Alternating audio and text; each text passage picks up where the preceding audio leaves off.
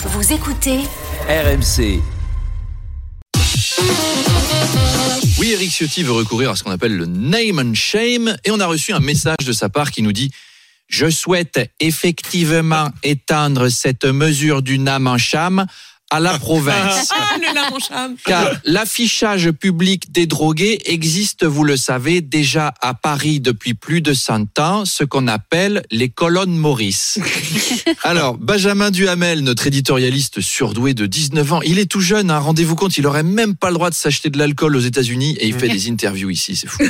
Benjamin nous dit, effectivement, afficher le nom des délinquants en France. Ça existe déjà depuis de nombreuses années pour d'autres délits, notamment le détournement de fonds publics. Ça s'appelle les affiches électorales de candidats.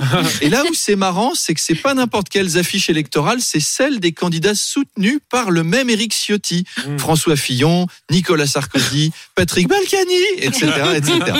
Enfin, Joseph Demeaux nous dit je ne trouve pas cette idée géniale parce que ça permet juste d'offrir aux dealers un fichier client gratos oui. en fait.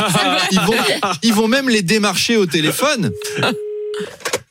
Allô Oui, bonjour monsieur Magnien. J'ai vu votre nom Allez. sur le fichier des amateurs de bon touchy. Je vous appelle pour vous présenter notre nouvelle gamme de bonnes frappes d'Afghanistan et de Marie-Jeanne Bio des plaines kazakhs.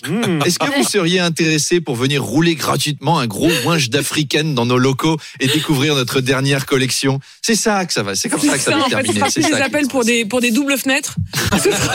C'est ça. pour des doubles jours.